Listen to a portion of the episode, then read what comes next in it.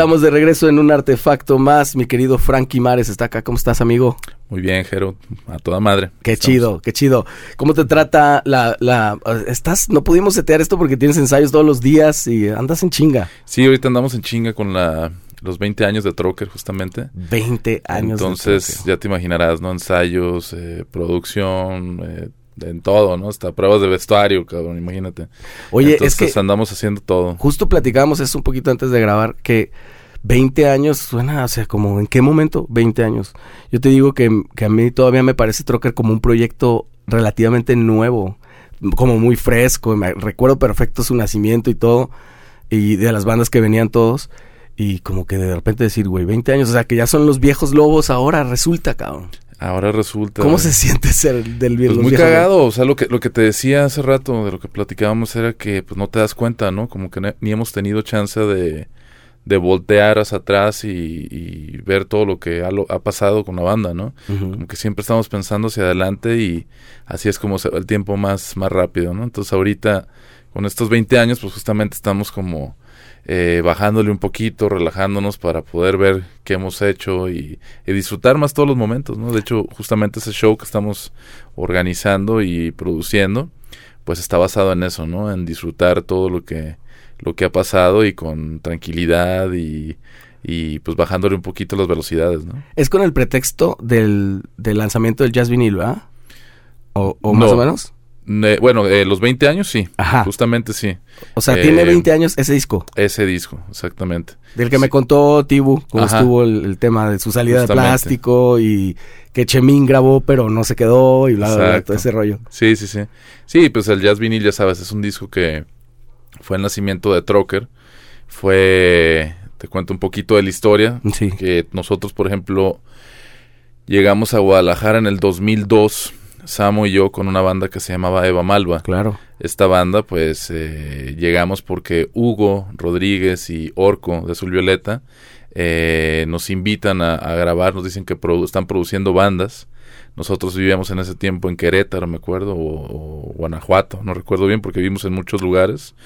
Eh, vivíamos en un solo cuarto todos, ¿no? Allá. Y es la banda. La banda. Ahorita te cuento un poco de esa historia, ¿no? sí. Entonces llegamos y nos trajimos, bueno, eh, nos invitan a tocar con ellos, con Azul Violeta, ahí en Salamanca, en una plaza de toros donde hubo 20 personas nada más. No mames. Entonces, así la organización súper rara y nosotros tocamos en un bar eh, después, como un after también y ahí los invitamos a ellos, ¿no? Si caigan al after y, y cotorreamos ahí, pues ya pues, se sacaron como esa espinita de, de la mala producción del concierto, ¿no? Y a la hora que tocan ahí, pues hicimos muy buen clic y cotorreamos mucho con ellos y nos invitan acá a Guadalajara, ¿no? A, a producir eh, la música de Eva Malva de ese momento. Llegamos y pues nos cambió la vida llegar a esta ciudad, ¿no? Porque solo venimos por un mes para grabar y empezamos a conocer músicos como bandas de eh, plástico, por ejemplo, Pito Pérez, que eran las bandas que estaban sonando, lógico, Azul Violeta, eh, Disidente, eh, los hermanos Brothers, que son ahora Telefunca, ¿no? Sí. los Fragoso. Ajá, La Dosis, pues toda, toda la banda que estaba sonando en ese tiempo. Y pues ahora sí que empezamos a hacer una relación súper chida con toda esta banda, ¿no? Y dijimos, oye, pues hay una... Estaba frecuencia tequila, ¿no? En ese momento varias tocadas. Oye, pues realmente aquí hay un movimiento. Eh, lo que me gustaba a mí mucho era que íbamos a una fiesta, por ejemplo, y veías a la misma raza, ¿no? O sea, toda la comunidad de los músicos de ese momento estaban juntos siempre. Decías, bueno, yo quiero pertenecer, ¿no? Y eso en ninguna ciudad a la que yo había ido o habíamos estado, no lo habíamos vivido hasta aquí en Guadalajara. Ese momento decidimos venirnos a vivir para acá. Tú eres de Zamora, Michoacán. Yo soy de Zamora, Michoacán. ¿Samo también? Samo es de Salamanca. De Salamanca es Guanajuato. ¿Y, ¿Y, ustedes dónde se conocieron? Comenzamos eh, yo en el 2000... No, mentira. en el 90 y... ¿Qué? Ay, cabrón, se me olvidó la fecha. 97, Pero bueno, 96. Yo me fui al conservatorio a estudiar en el 98. Eh, em, junto a unos amigos de Zamora que yo tocaba, tenía un proyecto que se llamaba Ether, un grupo allá y de repente yo la verdad nací siendo músico, ¿no? Mi abuelo eh, era saxofonista ahí en Zamora en la en el eh, ¿cómo se llaman? Eh, pues ¿Como en la plaza principal, Ah, en la orquesta, donde comenzamos a tocar ahí, bueno, comenzaron a tocar ahí y ya, o sea, yo era el niño que llegaba y me peleaba con mis primos para cargarle el saxofón siempre cuando final, finalizaba el show de los domingos, ¿no? A tu abuelo. A mi abuelo. Ese es el como el bagaje musical, digo, la herencia musical que tienes tus, tus papás. ¿no? ¿Se saltó una generación o qué? Sí, sí, sí. Y este, ahí comienza todo lo de, con la música, ¿no? Tenía esa conexión tan, tan chida con la música donde mi abuelo tenía un cuarto gigante en su casa donde estaba lleno de instrumentos, ¿no? Eh, si fueran en estos momentos, pues tendría un estudio de grabación Ah, impresionante, ¿no? Claro. Pero mi abuelo, pues en esos tiempos tenía eh, cualquier tipo de instrumento. Tú entrabas a este cuarto y era una casa vieja, así, todo deshaciéndose la casa. Pero pues veías 50 saxofones ahí colgados, ¿no? Veías. O no sea, lo que se gastaba su 30 varo. guitarras ahí que tenía closets y abrías los closets y entre la ropa sacabas guitarras así Gibson, Les Pauls y lo que te imaginaras, ¿no? Medio enfermizo, entonces. Sí, entonces ahí comenzó como mi historia con la música porque siempre mi abuelo era de un carácter muy fuerte, ¿no? Entonces a ningún chavito lo dejaba pasar ahí. Y una vez pues llego con mi papá y abrimos la puerta para saludar a mi abuelo, estaba ahí en su cuarto. Mi abuelo ya era muy grande en ese momento, ya tenía como unos 80 años él, ¿no? Entonces pues hicimos un clic él y yo y de repente que me deja pasar, ¿no? A la hora de que me dejó pasar, pues veo una, veo una batería increíble, una Ludwig viejita, así que dije, wow, ¿qué es eso? Yo quiero ser eso, quiero tocar eso, ¿no? Y me dijo, órale, pues dale. Y empecé a tocar ahí todo, me- y en ese momento como que hubo una conexión, una, una, pues más que nada un, un enamoramiento, así, amor a primera vista. de- Instantáneo. así instantáneo, y a partir de ahí ya, ¿Qué edad tenías, Frankie, ahí? yo creo que tenía unos seis años. No mames, momento. chavito. Y ya, pues comenzaron los Reyes Magos. eh, los Reyes Magos se portaban bien chido porque me portaba súper bien y me traían batacas, ¿no? Entonces llegaban las batacas de juguete, pero pues siempre quería ver la de mi abuelo. La. Hasta el momento que le dije a mi papá, ¿sabes qué? Pues ya, me dijeron, bueno, te vamos a decir la verdad. Y estos, eh, esta batería, yo me voy a arreglar con tu abuelo, a ver qué onda. Y dicho y hecho, que llega la batería y era otra batería, así un bombo, solo alcanzó para esa, ¿no? Un bombo horrible, así una tarola y un tom y con eso, pero ya era una batería de verdad, ¿no? Y ya era tu batería, claro. Sí, y en ese momento pues comenzó el Unplug, salió toda esta onda de... eh, me acuerdo mucho... Sí, sobre todo a mí el, el baterista que me marcó así en mi infancia, recuerdo muy bien, que fue el baterista de Pearl Jam, del Unplug. No me acuerdo cómo se llama, algo a Bruce, pero no me acuerdo cómo se, se apellido o así se llama, no recuerdo. Y cuando vi ese Unplug fue así de, güey, yo quiero esa batería, ¿no? Y quiero, quiero ser baterista, quiero tocar así. Y ya, y a los 11 años hice mi primer banda. Entonces, 11. 11 años y ya tocábamos Creep de Radiohead y Freedom de Rage Against the Machine, pero ya con instrumentos reales, ¿no? Entonces, eh, así comienza mi historia en Zamora y me vengo ya, este, eh, bueno, tengo este primer proyecto que se llamaba Poetas 27, con amigos de Zamora, luego Ether, que duró un buen rato.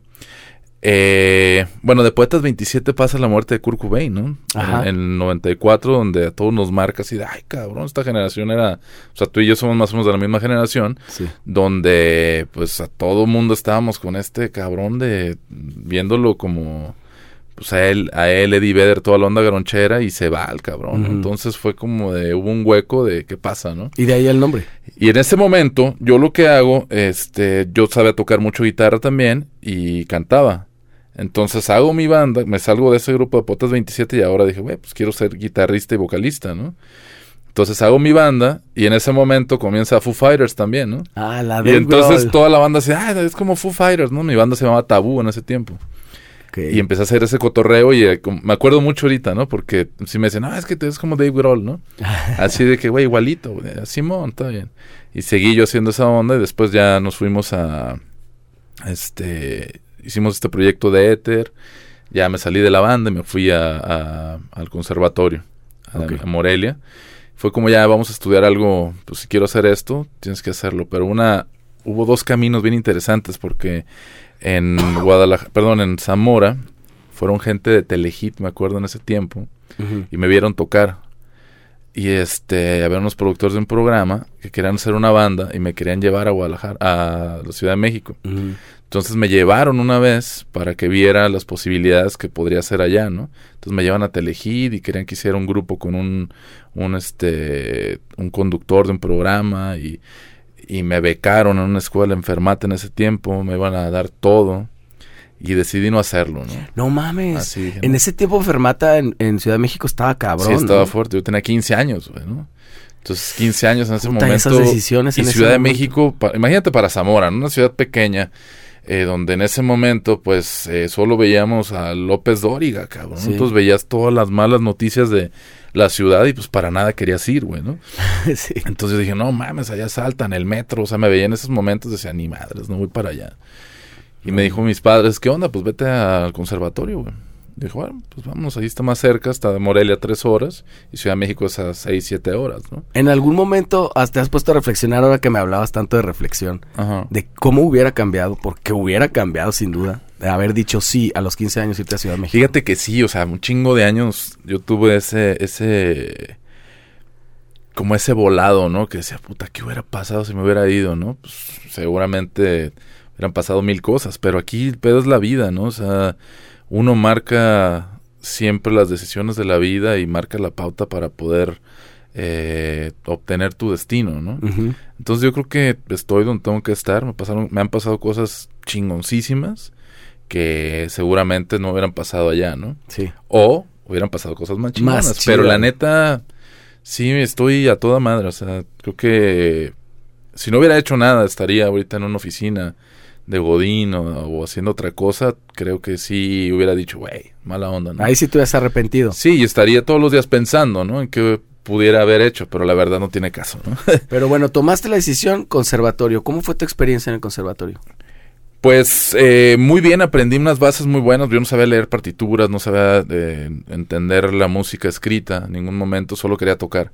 Entonces estuve más o menos nueve meses ahí haciendo el curso propedéutico y ahí nace la, como, eh, me gusta mucho estudiar música, me gusta mucho comprender la, la, lectura, partituras, la percusión clásica y técnicamente estuvo muy cabrón porque esos ocho meses no estudié, no toqué la batería.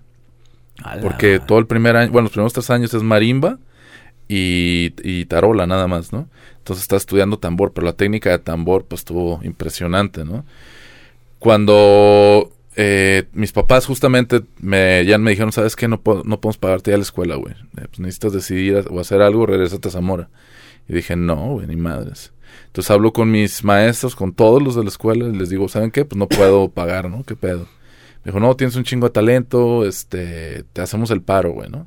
Entonces hablé con cada uno. Dijo, nada más no, no va a estar en la lista, no vas a decir presente. Si alguna vez te preguntan qué haces aquí, o sea, no nos digas a nosotros no nos vayas a meter, pero eh, te vamos a dar las clases gratis, ¿no? Entonces tuve cuatro meses todavía más en un conservatorio gratis, eh, en todas mis clases. El maestro de percusión, eh, eh, ay cabrón, Héctor García, que le mando un saludote, me hizo el paro también. O sea, imagínate en el conservatorio tenías una hora a la semana de instrumento.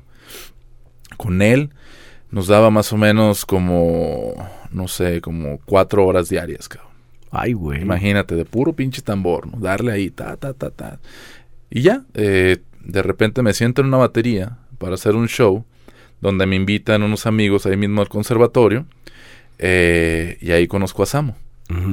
Entonces Samo estaba un año avanzado, ya iba en, el primero de, prepa allá en el conservatorio. Eh, entonces comienza esto donde primero bachillerato era. Y ahí lo conozco, conozco a toda la banda y me dicen, güey, ah, bueno, el percusionista no había estado esa vez y me invita como percusionista. Ah, pues yo voy al ensayo y ahí veo la banda bien chida porque hacían todos voces, todos cantaban y eran música propia. Dije, wow, está bien perro esto, ¿no? Si quiero involucrarme. Y empecé a tocar percusión, que era lo que yo tocaba ahí en el conservatorio. Llegué con bongos y shakers, ya sabes, ¿no? Y de repente, pues el baterista de la banda no llega al soundcheck, al primer show. Y había una batería pues, gigante. Yo estaba alucinado en ese tiempo con Korn y todo el new metal, ¿no?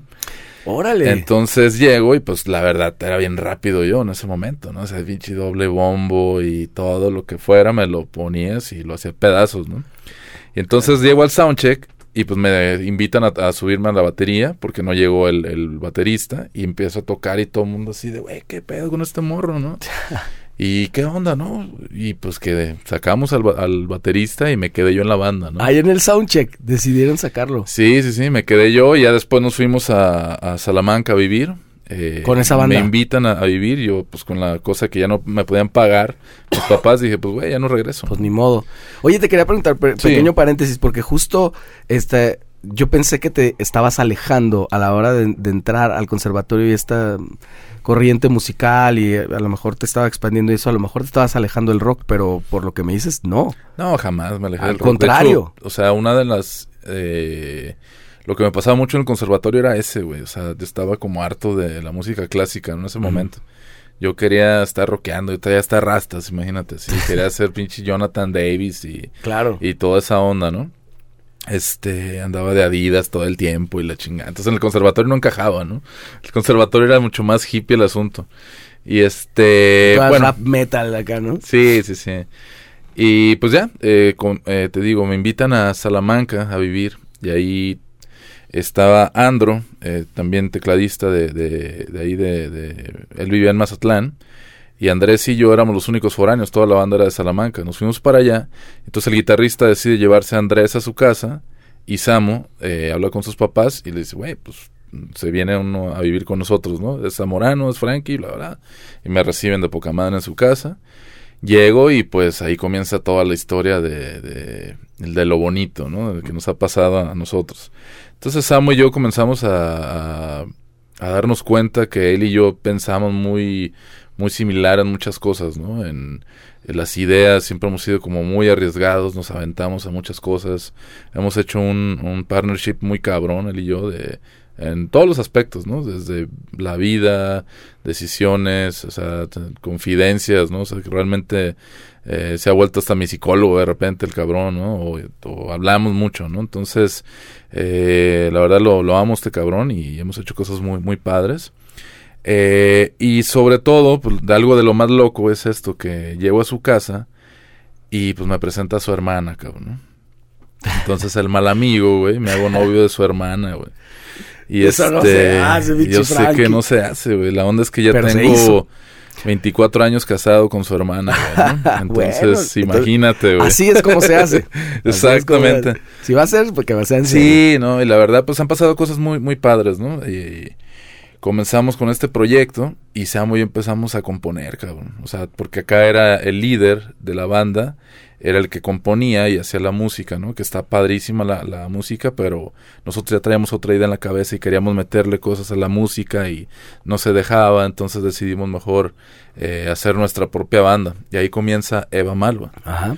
Entonces metemos otro vocalista y nosotros empezamos a componer la música, ¿no? Entre Andrés, Samu y yo y este un poco también David, que era el guitarrista en ese momento. Y ahí conocimos ya a Azul Violeta, nos venimos para acá a Guadalajara y pues comenzamos a, hacer shows, ¿no? Que ahí es donde yo los conozco y hace total sentido porque tiene la, la es la metáfora perfecta de que se lleven así y que hasta estén emparentados Samu y tú, porque yo recuerdo que lo primero que se hablaba de esa banda era de la base, de lo de lo tight que estaba esa base. Y bueno, ahora ya me revelaste porque tiene más trasfondo incluso personal de por qué lograron eso. E insisto en que es una metáfora porque tú sabes que el, el, el matrimonio que haces con un, en tu caso con un bajista, pues es para toda la vida. Y hay gente con la que no haces clic. Y pues por lo visto con Samo hiciste un clic casi que instantáneo. Sí, ¿sabes qué es lo que pasa? Que nos escuchamos mucho. O sea, él siempre ha sido, es una persona súper chida, eh, que comprende mucho a, la gente, ¿no? Es muy humano el cabrón, la verdad. Entonces, a la hora que, o sea, por ejemplo, le digo, ay, güey, a ver, aquí está raro, suena raro, que siempre es como de, güey, sí, a huevo, a ver, vamos a ver cómo es. O sea, y otro bajista, pues, nada, estás bien, güey, ¿no? O sea, tú eres bataco, ¿tú Sí, o sea, y no, no, tenemos una, una, una relación muy padre, tanto musical como personal y te digo, pues eso hace que, que lleve a otros niveles la música, ¿no? Entonces, eh, pues ahí comenzamos con Eva Malva. Llega este proceso donde eh, este rompeaguas tan chingón que siento yo que es lo, lo que nos ha ayudado a seguir en esto, que pues justamente nacimos, eh, yo en mi parte, pues yo quería ser rockstar desde morrito, ¿no? Yo decía, no, a huevo, vamos a hacer cosas, vamos a... Yo me ponía en los sillones de, de la casa de mis papás y me sentía Slash y cuando se subía al pinche piano de Axel Rose, yo me subía en ese momento a la mesa de la... O sea, imagínate, ¿no? A la mesa de la casa, o sea, hacía ese tipo de cosas de morrito y me veía así, ¿no? Entonces, pues crecía siempre, o crecí siempre pensando en los contratos disqueros y que cuando una disquera te iba a, a firmar, pues tus pedos iban a acabar, ¿no? O sea, ya lo hacías. Y pues nosotros con Eva Malva siempre buscamos ese tipo de cosas. buscamos firmar con disqueras. Estuvimos a punto de firmar con, con EMI, me parece, en ese momento. Y luego íbamos a entrar para un tributo y resulta que el director se sale de la empresa. O sea, pasaban cosas que ya justo cuando íbamos a llegar ahí, pay. Sí. Se caía, ¿no? Y es que además en una época donde sucedía eso, estaban agonizando muchas, muchas disqueras. Sí, pero no se veía venir todavía. Lo mal, o sea, todo el mundo, o sea, estaba Napster en chinga empezaba la, la idea de la piratería en la música, eh, pues todo el mundo estaba rascándose las cabezas, ¿no? ¿Qué chingados hacemos? ¿Para dónde vamos? Sí. Y nosotros, pues como músicos, dijimos, ok, pues vamos. Y de repente eh, encontramos en un... En un eh, estábamos, ah no, mentira, yo no estaba esa vez, estaban Samo y, y David, fueron, David Boirol, fueron a Aguascalientes a conseguir venues y un amigo eh, con el que habíamos grabado nos dice, oye, eh, se llama Lalo Watts, que tiene un estudio muy padre allá en, Aguascalientes, le dice, oye, pues en la noche eh, vamos a irnos a tomar unas cheves con un productor que está aquí, cáiganle. Ah, Simón, y llegan y van al lugar, hablan con el lugar, que era el Jambac en ese momento, un lugar que iban mucho las bandas de Guadalajara a tocar en Aguascalientes. Y está Samo con, con, el dueño del bar y le dice, güey, pues mira, este se va Malva, queremos venir a tocar acá, póntelo, se lo pone en el audio y en ese momento iba entrando Jair Rosado. Ok. Sí, con, con Lalo Watts y van entrando ellos y, ah, cabrón, órale, suena chido quién es y se sientan con ellos y, ay, Jair así como de, esto está bien padre, ¿quiénes son? ¿Quiénes son? ¿Quiénes son? Ya, pues son estos dos güeyes, ¿no? Y en ese momento, pues comienza la idea de comenzar a hacer un disco con Jerry. Él tenía su disquera Intolerancia en ese momento. Nos manda un contrato, que fue un contrato así de, güeyes, pues este, vamos a trabajar juntos, ¿no? Básicamente, no era de, pongo tanto, yo pongo nada, o sea, era yo pongo el estudio y vamos a ver qué onda. Entonces, pues resulta que ya eh, se graba, este, eh, nos vamos a grabar a México con él, para no hacer el cuento tan largo, y nos dan el disco, el disco queda poca madre aparte en ese momento, pues imagínate, al mismo tiempo estaba grabando eh, Santa Sabina, el disco de Espiral, eh, estaba grabando San Pascualito Rey y nosotros, ¿no? San Pascualito Rey estaba en el Sufro, Sufro, Sufro, nosotros también, puro disco debut, y pues estábamos los tres, las tres bandas ahí en ese momento, ¿no? En el estudio. Así estaban mezclando Santa Sabina, nosotros grabando, eh, grababan algunas voces San Pascualito Rey, o sea, estábamos ahí todos, ¿no? Una locura, güey. Y nos empezamos a conectar muy padre con, con gente que era muy afines a nosotros, ¿no? Entonces, pues ya sabes, este, comienza esto, nos dan el disco y tómala, güey, ahora qué vas a hacer, ¿no? Nosotros, ah, cabrón, pues claro, pues este, sí es cierto, tenemos el disco, es una poca ¿y ahora qué, güey? Pues bueno, hay que hacer un videoclip, ¿no? Porque así se hace. Ok, pues vamos a, conseguir un director. Llegamos aquí con un director eh, que se llama Lalo Covarrubias, sí. un gran cineasta claro, conocí, conocí, un gran amigo, saludos también. Sí, saludos a Lalo y le presentamos el proyecto y él así de huevo, yo dirijo el video, cabrón.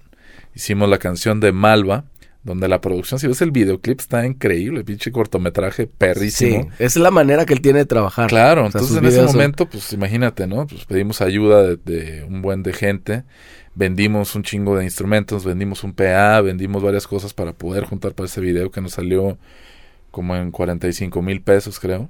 Que para ese la independencia es un dineral, güey. Pues lo hicimos, cabrón. ¿sí? Entonces, a huevo. Ok, ya tenemos el video y ahora qué sigue, güey. Puta, güey, sí es cierto, ¿qué sigue? Pues, güey, hay que llevarlo a Telehit, MTV. Pues, ahí vamos a pinche Telehit, güey, ¿no? Entonces, lo metemos a Telehit y, pues, nos dicen, güey, pues, está perrísimo todo, pero, pues, aquí la neta, pues, les cuesta, ¿no? O sea, ah, cabrón, ¿cuánto, no? Pues, 40 varos, güey. Pues, no mames, por video, güey, 40 varos, ¿cómo, güey, no? Vergas, güey, ok. Pues, ¿cómo le hacemos? Pues no, güey, no podemos, güey, ¿no? No, pues ni pedo, güey. Y ahí vamos al pinche a MTV, cabrón. Y MTV, no, pues sí, pues aquí es más, cabrón. pues sí. Ok. Y si quieren el top 20, pues tanto, güey, ¿no? Y nos, ah, cabrón, no mames. Y no era mucho, o sea, la neta no era mucho, nada más que para nosotros en ese momento. Claro. Fue de cágate, pues, o sea, ya hicimos el video, ya hicimos el disco, ya vendimos los amplificadores, ya vendimos, o sea, el PA, ya vendimos un chingo de... Ahora, ¿qué hacemos? O sea, ya no va a quedar con las puras baquetas, güey, ¿no? Sí. Entonces, pues imagínate, pues nos deprimimos bien cabrón, ¿no? Fue de, chale, güey, ¿qué hacemos? Pues no podíamos, güey. Pues no, pues chinguen a su madre todos, ¿no? Vámonos a darle eh, independiente, pues es lo de hoy, ¿no? Vamos a chingarle.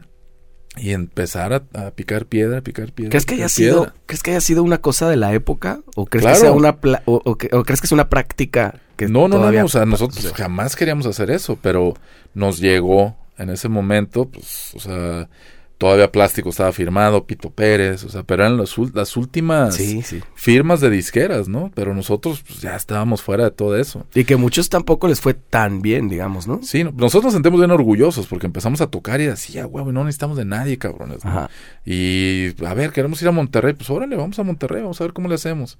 Vamos a Aguascalientes, vamos a, Morelia, vamos a... Y empezábamos a, a llenar lugares, que eso estaba pasando chido, ¿no? Aquí la onda de las vertientes que tiene uno dentro de la vida, de la toma de decisiones, es cuando yo digo, chale, güey.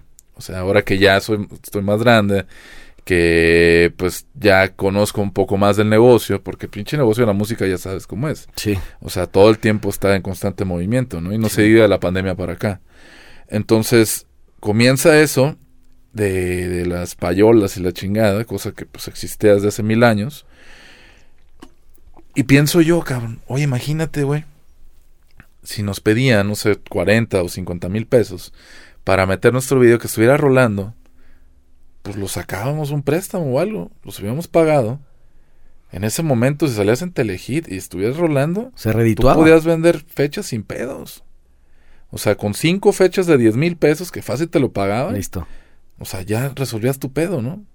Pero pues uno está morro. Claro. O sea, para ahorita para mí es decir, ah, huevo, pues voy a pinche banco o algo y saco un préstamo. O sea, ¿me explico? O, cualquier cosa. Sí, se te pues. cierra el mundo más entonces, ¿no? Pero ahorita viéndolo, digo, güey, pues a huevo que lo hubiéramos podido hacer de esa manera. Era una inversión. Sí, sí, sí. Pero uno no lo ve así, ¿no? Claro. Como morro, pues uno está cegado a muchas cosas, ¿no? Y aparte rebeldes que éramos. O sea, de, güey, ir, ir siempre contra la industria. Que es algo también admirable, pues, ¿no? Porque creo yo que si hemos, algo hemos hecho bien, o sea, es eso, ¿no? Como no salirnos nunca de lo que creemos, de lo que pensamos y siempre vamos directo, ¿no? Y hemos abierto un chingo de caminos, ¿no? O sea, hemos llegado a lugares donde, güey, ¿qué pasa luego ya con la historia de Trocker, ¿no? Pero cabrón. Entonces, eh, pues nos sentimos muy, muy contentos de que siempre hemos sido muy fieles a, a nuestras ideas y, y pues comprendemos muy bien que lo que queremos y lo que somos por dentro, ¿no? Y siempre con, con Samo, como que en eso también convergían mucho y, tenían como esta misma visión de hagámoslo independiente. O sea, además una actitud muy rock and roll, ¿no? De sí, sí, no me voy a no me voy a prostituir, no me voy a vender, no voy a jugar el juego de estas pinches grandes empresas. No, a huevo. Pues imagínate, o sea, antes de Malva llegamos a la mesa de Luis de Llano, güey, ¿no? O sea, sí nos consiguieron una cita, güey, porque teníamos unas canciones súper chingonas, güey, así de de Salamanca, ¿no? De, la banda esta de Salamanca, que se llamaba Karma en ese tiempo. Es este eh, Gerardo Negretti, el cantante, el rocker, que le mando un saludote. Eh, es un gran compositor, cabrón, de canciones súper bonitas. Y tenía unas canciones que decíamos, güey, a huevo, van a pegar con tú estas rolas, ¿no? Nos consiguen cita con este güey de Luis de Llano, llegamos y nos dimos cuenta de lo complicado que era estar con ese tipo de, de gente, ¿no? O sea, pues, el, cambio de imagen, que luego, luego te veían y no, mames, estás bien gordo, ¿no? Eh, no, esta barba jamás, güey. O sea, a ver, esa gorra, no, güey, debes de traer la mejor gorra, pinche gorra. O sea, te querían cambiar tú, que está bien, ¿no? ¿Y cómo te llamas? Tu nombre no está chido, mejor te van a decir así. No, no, no, pero aparte, o sea, sí sentías eh, pues, lo horrible que, que era ese tipo de energía, ¿no? Entonces nosotros fue de, ay, güey, a ver, cabrón, no, no, no, no, no. ¿Para qué, no? O sea, sí, pum, sintieron así aversión. O sea, te digo, hemos estado en, situaciones de, muchas cosas, ¿no? Que justamente nos ayudan a comprender y sobre todo a, darnos cuenta de que lo que hemos hecho o lo que siempre hemos querido hacer, ha sido lo correcto. ¿no? Sí. Y a veces como que tienes nada más una como cierta tendencia a hacer las cosas, no sabes bien por qué lo decidiste y con el tiempo dices, qué bueno que decidí eso. O sea, si traías como el espíritu, no, no, no era tanto mental, sino haya, había algo ahí detrás, ¿no? Seguro te pasa eso ahora, pues que lo que dices, sí fue la decisión correcta, ¿no? A ver. Sí, a huevo, ¿no? Pues es lo que te digo, ¿no? Pues si me hubiera ido desde a México, a México desde morro, pues hubieran pasado otras cosas. Serías el cabrón más televiso, güey. Imagínate, todo el mundo hablando de. Frankie, oye, güey, ayúdame. No, güey. Ahora A tú- lo mejor, tú, o- tú serías el del escritorio. A huevo, ¿no? O, o sería, eh, no sé, güey, o sea, estaría en pinche Nueva York viviendo, güey, ¿no? O sea, también, ¿no? Estaría, hubiera sido el baterista de David Bowie, cabrón, ¿no? ¿Qué sé yo? Entonces, Se hubieran pasado mil cosas, pero es lo mismo, güey, o sea, es lo mismo. A final de cuentas, creo yo que la vida está hecha para eso, güey, ¿no? Para, para enseñarnos a disfrutar y como hablábamos de Trocker hace rato, ¿no? Estos 20 años que tenemos como banda, pues te das cuenta de que solo estamos disfrutando, güey, ¿no? Estamos, estamos yendo y disfrutamos el momento, pero no nos damos cuenta de lo que hemos hecho, ¿no? Por O eso justo ha volado el tiempo, yo creo, por estar tan en el presente, ¿no? Entonces, eh, viene inmediatamente después de este como medio desencanto de la industria, que no de la banda de, eh, de Eva Malva, no sé, por lo que me cuentas, no se desencantaron del, del, del grupo. Lo que pasa es que el proyecto, por ejemplo, Eva Malva, lo que necesitábamos era ganar dinero, cabrón, ¿no?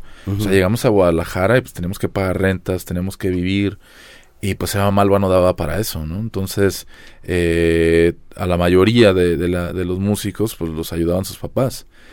Imagínate, yo desde los 15 años ya no les pedí ni un quinto a mis padres, ¿no? De repente, pues me hacían el paro un hermano, a veces mis papás, pero así ya cuando estaba muy atorado, ¿no? Así que, güey, no tenía ni para la pinche renta ni para tragar, o sea, siempre le buscaba, ¿no?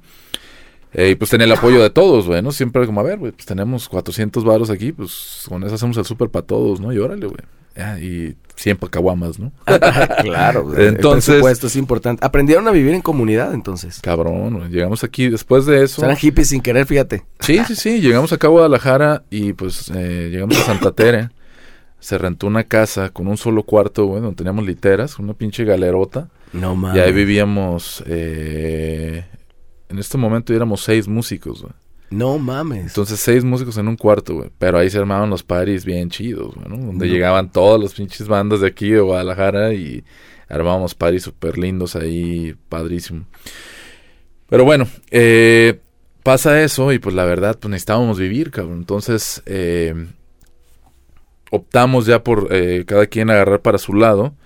Eva Malva toma un break, eh, todo el mundo empieza a hacer sus cosas. Y comenzamos, Samu y yo justamente, a levantarnos a las 7 de la mañana para...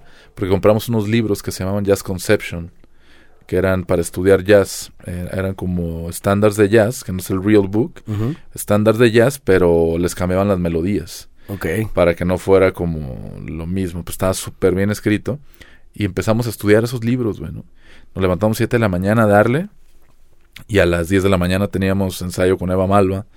Entonces eh, empezamos a ver que había evolución ahí y estaba el saxofonista de Eva Malva, Heriberto, estaba eh, Samu y yo, los tres estudiando esa madre y sale un disco de Medesky Martin and Wood donde eh, traen a DJ Logic tocando. Entonces fue de, ay, güey, ese concepto está muy chingón, ¿qué onda? Y vamos a ver a un grupo tocar, que era, ay, se me olvidó el nombre del grupo, de Polito, este, Polo Moret y Yanko, estaba en ese momento, y el Flea, no me acuerdo cómo se llamaban. Híjole, yo tampoco. Y recuerdo la época, pero el nombre no, Ajá. no recuerdo. Y estaba el Rayo tocando ahí, el DJ Ujú. Rayo. Dijimos, güey, no mames, está poca madre, que jalarnos este güey. Y ya hablamos con él y nos lo jalamos, cabrón, ¿no? Y ahí comienza a hacerse trocker ya, güey. Entonces nace Trocker ya con intención de empezar a tocar en bares, para sacar lana y poder pagar la renta. Yo me fui a un departamento eh, a vivir con mi novia, y la hermana de Samo, y con Samo también.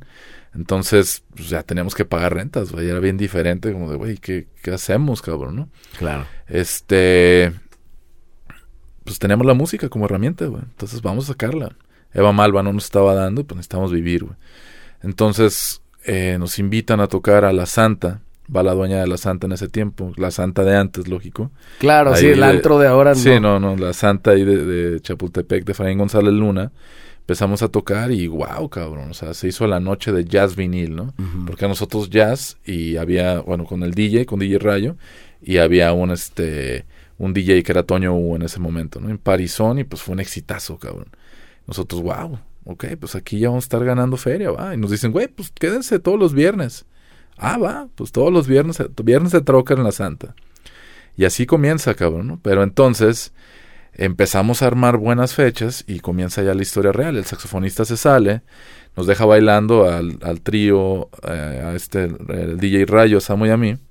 Y ahí comienza la historia, ¿no? Donde pues, le hablamos a Tibu y a Chemín para que se vengan a palomear con nosotros. Y teníamos toda esta semana de shows donde Trocker empieza a, resurgir, ¿no? Pues llenamos todos los lugares. Empezamos en el Bar Calavera, en Solo Jazz, con Sara Valenzuela. Sí. Hicimos este... Bueno, creo que Tibu ya, ya platicó toda esa historia aquí. Pero estuvo impresionante porque eh, tocamos en la Puerta 22 el sábado y la Puerta 22 se llena, cabrón.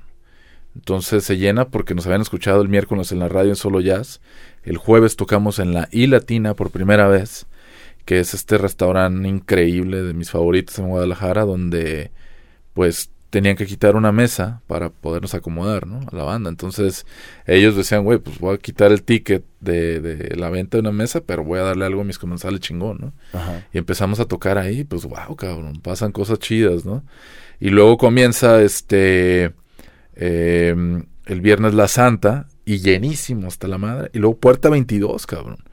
Y entonces se llena, cabrón, ¿no? Y pues fue algo impresionante porque a partir de ahí medios y un chingo de entrevistas que dimos toda la siguiente semana. Y entonces todo el mundo dice, no, pues vénganse, güey. Y empezamos a hacer las temporadas en los lugares donde comenzamos los jueves de I Latina con, con este con esta banda, con Trocker. Viernes en la Santa los miércoles estábamos en, en, la puerta 22, que nos dieron todos los miércoles, que estuvimos casi tres años, todos los miércoles ahí. Y nos dan, abrimos el, en el ca, eh, Café Candela en ese tiempo, en Zapopan, Zapopan. los martes, güey. Uh -huh. De hecho, seguimos ahí todavía. 20, 20, años, después, cabrón. Ajá, entonces imagínate, ¿no? Ahí comienza la historia de la ciudad eh, con Trocker. Pero pues lo más chingón es eso, ¿no? Que te digo que eh, pues ahora nos da mucho gusto que que con Trocker pasa esto de que llegamos a restaurantes a pedir chamba, que tenían que quitar una mesa para acomodar estos grupos, bueno, acomodarnos a nosotros. Claro. Y ahora el resultado ser o quedarse ya como foros, ¿no? Sí. Ahorita ya vas caminando y escuchas jazz en, en todos los restaurantes, ¿no? Sí. O sea, eso está padrísimo y la neta, eh, pues eh, creo que es algo, algo de lo cual estamos muy orgullosos nosotros, ¿no? De repente de poder, pues, eh, hacer que, que las bandas toquen en lugares que no se tocaban. Cabrón, Exactamente. ¿no? Y además que fue, que fue increíble porque fue muy circunstancial. O sea, fue una cosa como... O sea, seguramente creció mucho más rápido y para lugares donde ustedes no lo tenían planeado. Sí, pues queríamos hacer música, cabrón. Querían hacer, música, música, y hacer varo. Y vivir de, de esto, ¿no? Entonces, claro. pues ya de repente eso, más clases, porque colgamos papelitos de dar clases de batería debajo, el Samu y yo. Y ahí fue como nos mantuvimos, cabrón, ¿no? Ahí, ahí la llevábamos. Y ya sabes, ¿no? En los bares íbamos en ese tiempo y pues nos pagaban 250 pesos, güey. O 300 pesos a lo mucho. Pero pues dejabas 200 varos en chelas, cabrón, ¿no? Sí, puta. Entonces era así de, ay, güey, pero bueno, ni modo, nos la pasamos de poca madre, eso es lo más chingón. Uh -huh. Y pues la banda creció. Entonces, a partir de ahí con Trocker, pues ya comienza la historia donde empieza a llenarse los lugares y nos empiezan a pedir un disco, cabrón. ¿Recuerdas al, así como un punto de inflexión en el cual hablaron así como Samu y tú y de, de, decir, esto sí es un proyecto ya? Porque como que inició, por lo que me cuentas, como algo mientras, ¿no? Para solventar lo de Eva Malva. Que de alguna manera Trocker también empujó a Eva Malva al final, supongo. Uh -huh.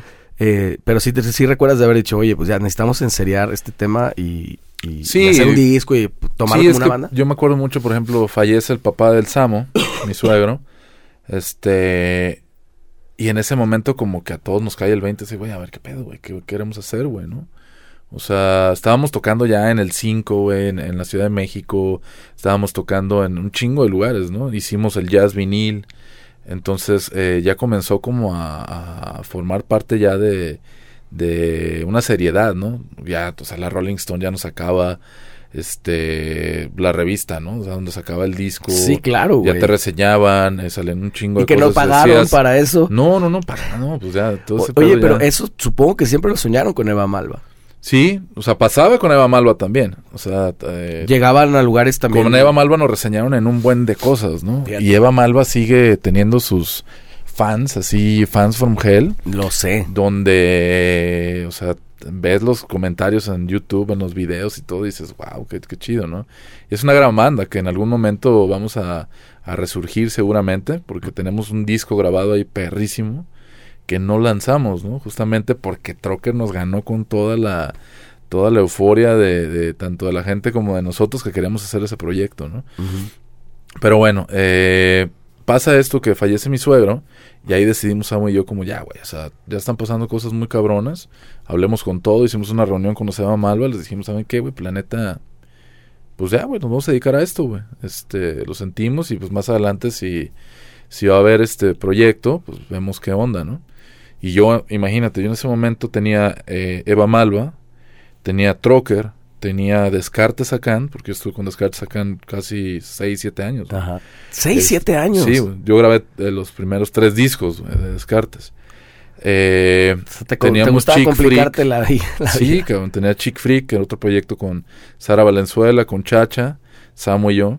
Y este... ¿Y qué otro proyecto tenía, cabrón? Es que estaba bien loco porque luego eh, hacíamos una gira, por ejemplo, de... No sé, hacíamos tres ciudades, güey. Y hacíamos Descartes, Trocker, Eva Malva, eh, Proyector y Chick Freak. O sea, cinco bandas, güey. Y éramos 12 músicos, güey. ¿No? O sea, éramos- viajábamos 15, güey, para hacer un show de cinco bandas, güey, ¿no? Eran los Estaba mismos. eh. perrísimo, pero éramos Claro. los mismos, güey. Nada más cambiamos los disfraces, todo el pedo. Entonces eran proyectos muy, muy cagados donde estábamos girando. Íbamos a México, güey, a hacer ese pedo. A Los Cabos, íbamos a Los Cabos también.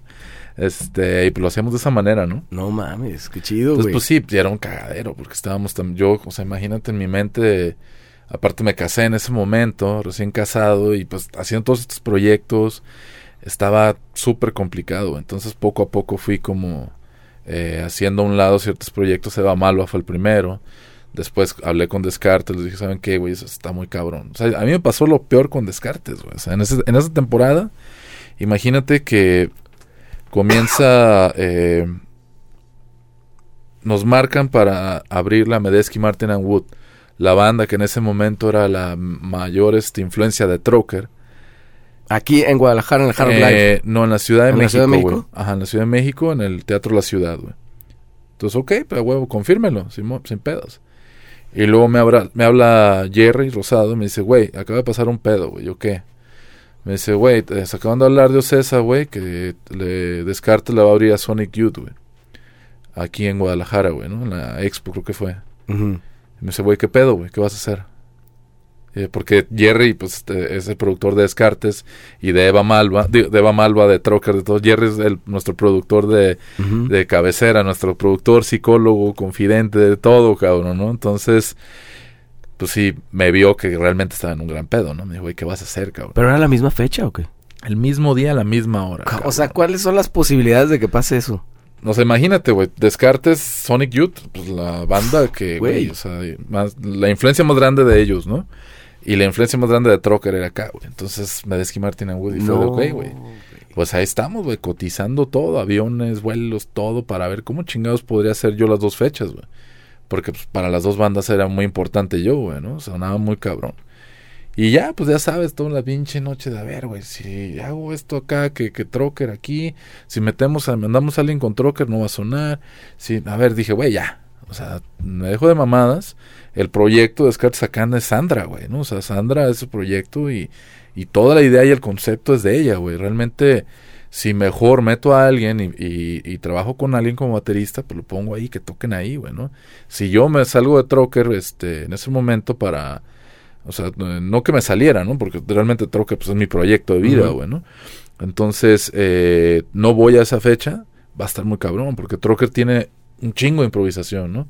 Y la batería, quieras o no, pues es un instrumento No, pues básico es- en el proyecto, güey. Es el corazón, man. Entonces, sí está muy cabrón. Dije, güey, planeta, me voy a Trocker, güey, ¿no? Dejo Descartes y, y preparé a un amigo, a Fabián, y órale, cabrón, y a darle. Y en ese momento, pues fue así de, güey, o sea, imagínate, ¿no? ¿A quién chingado le pasa eso, güey? Que con sus dos proyectos, güey, el mismo día, misma hora, le abran a sus bandas favoritas, Qué problemón. ¿Y cómo lo tomaron, Descartes? Ah, súper chido, güey. ¿Sí? Pinches descartes. O sea, Sandra, eh, Dafne, todo, toda la banda que estaba en ese momento, pues, ah, güey.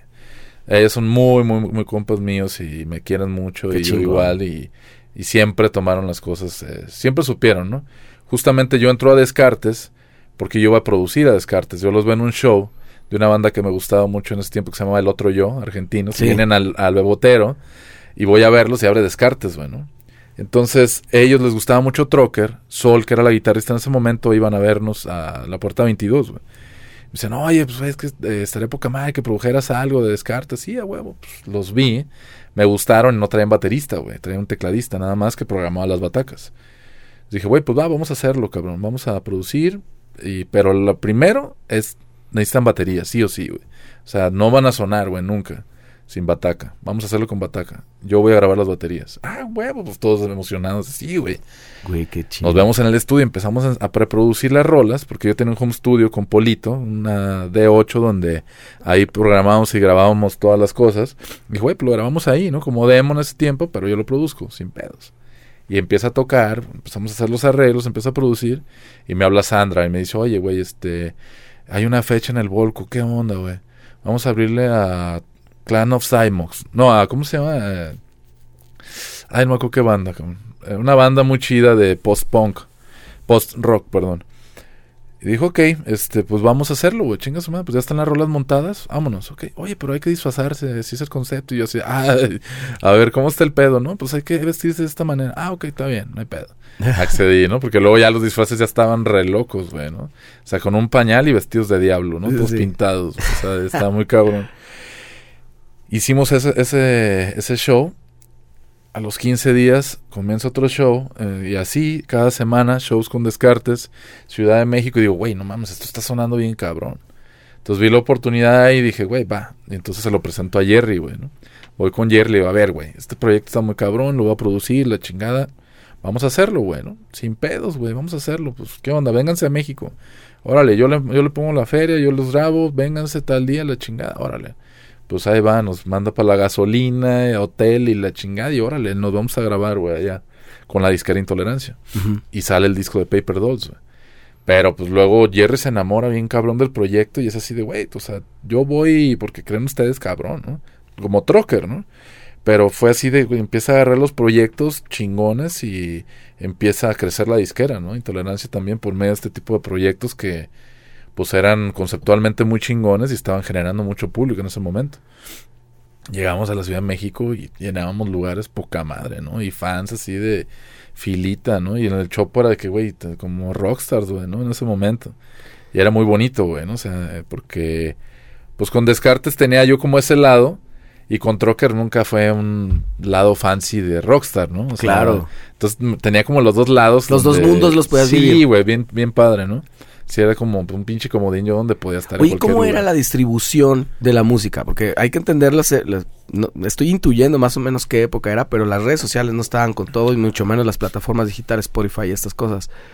Discos.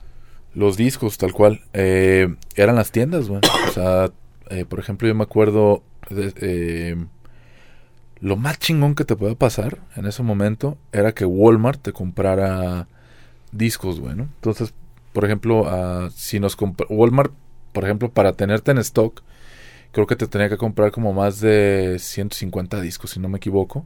Entonces, pues no mames, ya tenía 150 donde iban a estar en todo el país, güey. Claro. Y eso era chingón, o sea, pero como éramos independientes, para que eso sucediera estaba cabrón, ¿no? Entonces teníamos que, que estar trabajando, o sea, sí, sí se distribuían, ¿no? Pero muy leve, güey. Porque el peor del caso era, ya que entrabas a una tienda de discos, si no se movían, te mandaban la chingada y el disco ya era muy difícil que Pues sí, que después lo volvieran a aceptar, claro. cabrón, ¿no? Ya tenía, ya estaba como marcado, este no se vende. Sí, sí, sí. Pero era bien bonito, ¿no? Llegar a la, al Mix Up, por ejemplo, y oye, ¿no tienes el disco de Trocker, el Jazz Vinil? ah, claro, no, y escúchalo, y está poca madre. Jamás te- lo ibas a poder, bueno, este, a poner en, en las de estas para... Ajá, para escucharlo, ¿no? Sí, para escucharlo, ¿no? Eh, eh, Jamás iba a pasar eso, porque ya tienes que pagar también. Pero bueno, sí había momentos donde lo ponían ahí, no, sí, ya tengo uno abierto, escuchas esta canción, y era chingoncísimo, ¿no? Pero solamente era esa Y tocadas en y la clásica, ¿no? Sí, en las tocadas vendías y vendías cabrón, ¿no? Y ahí pues ganabas una buena lana. Pero era la única forma. Yo me acuerdo una vez que llega Sandra y me dice, oye, este ya está eh, un video de un concierto en vivo que subimos. Y yo, ¿en dónde? No, está en internet. Y yo, ¿cómo? Sí, no, está en YouTube. Y yo, ¿qué? YouTube. Ah, cabrón, ¿qué es eso? No, si tú le pones YouTube o no sé qué. Punto com y te Ajá, sale yo eso. yo recuerdo ¿Y luego ese día qué, güey?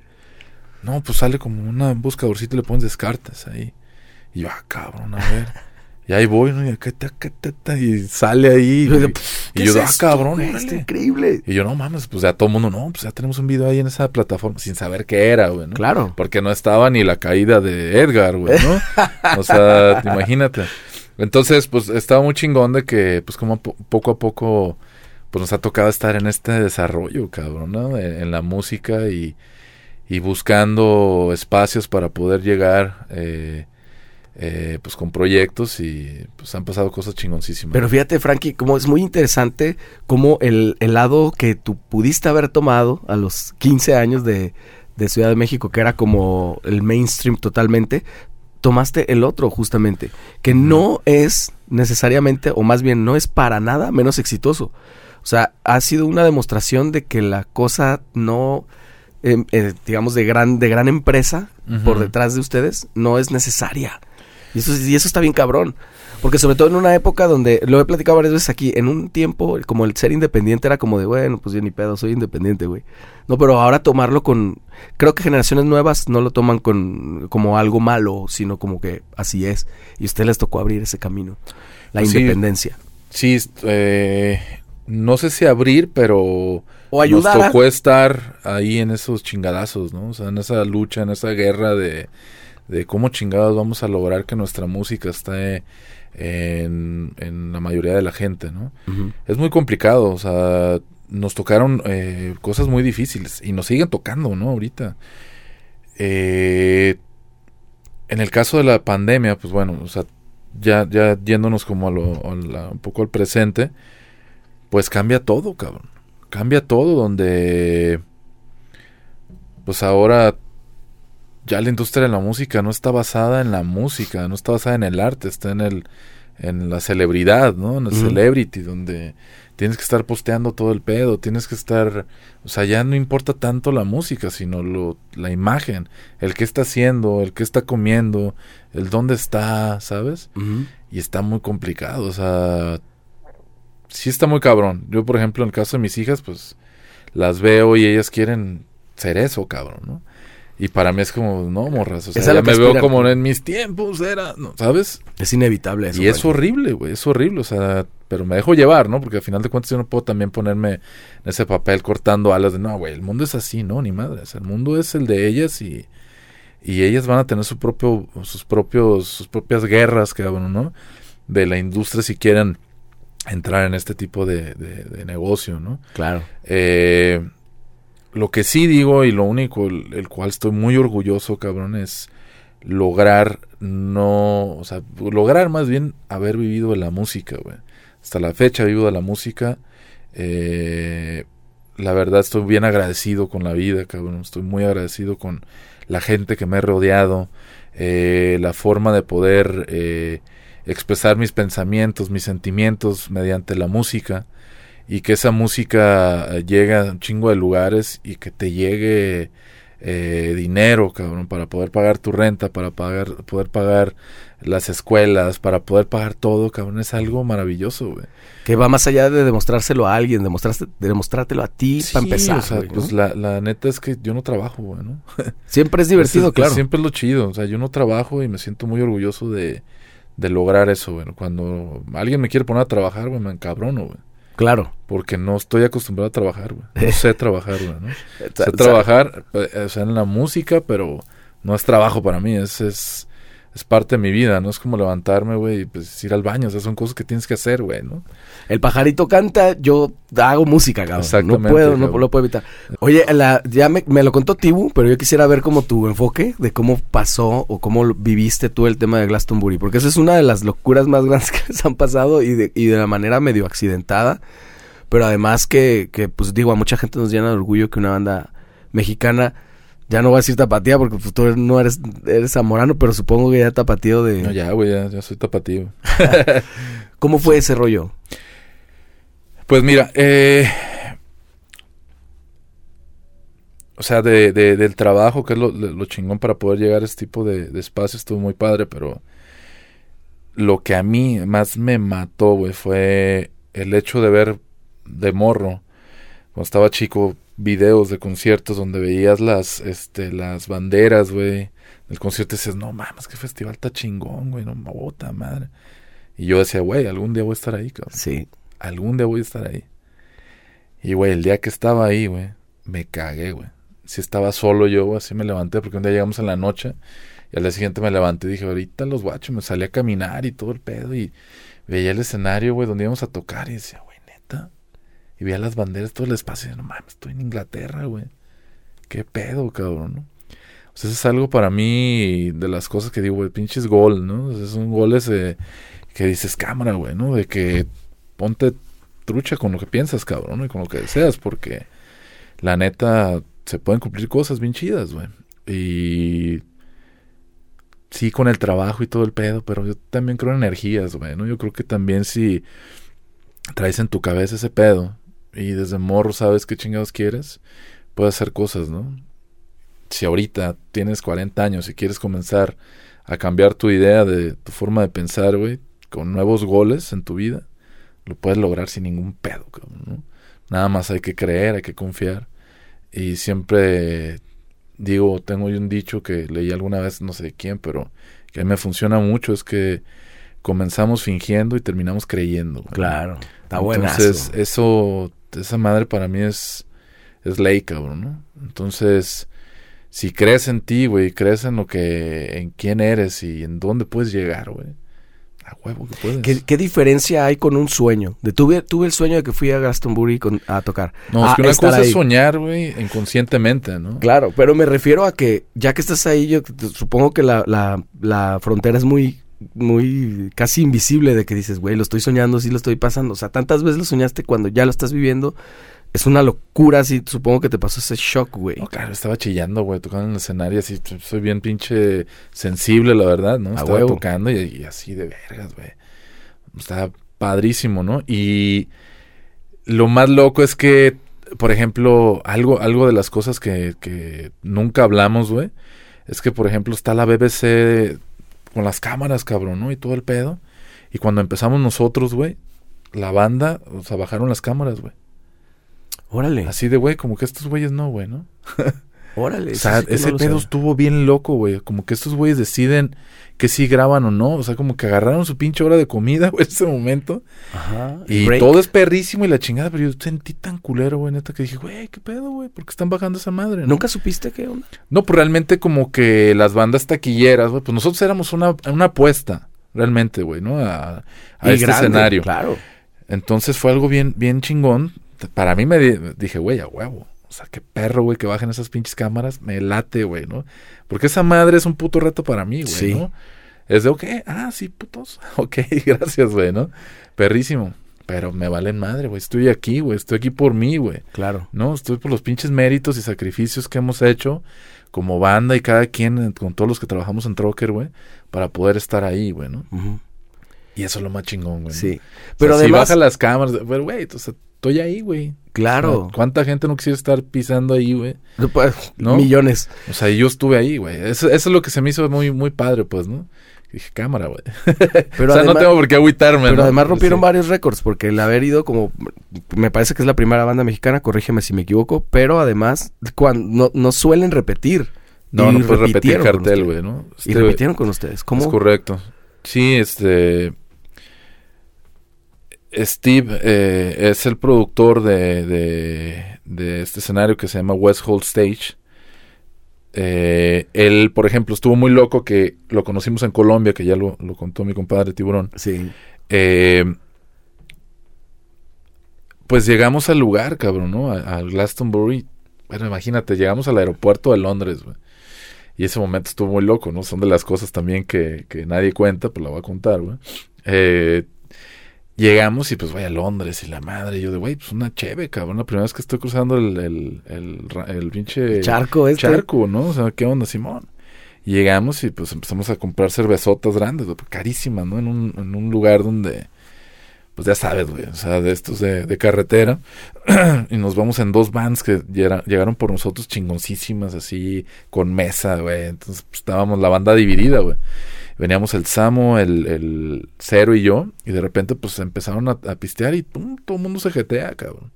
Bien cansados, ¿no? Pues todo el pinche horario, todo raro. Y yo, ni madres, güey, yo estoy aquí, cabrón. A mí nadie me va a parar, güey, a partir de ahorita, ¿no? Te trae una energía cabrona, güey. Pero mi y...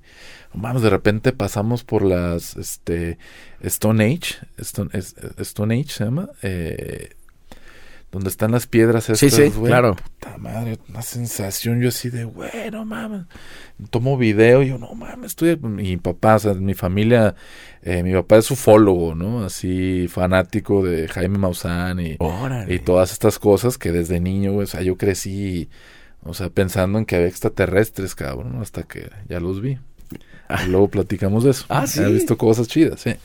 Entonces, pues pasan cosas, este, pues veo este Stone Age eh, increíble, estas piedras así pasando, y yo, no mames. Entonces estaba extasiadísimo de todo lo que estaba pasando, güey. Llegamos al Glaston y nos reciben de una manera increíble, pero pues yo llego bien pedo, cabrón.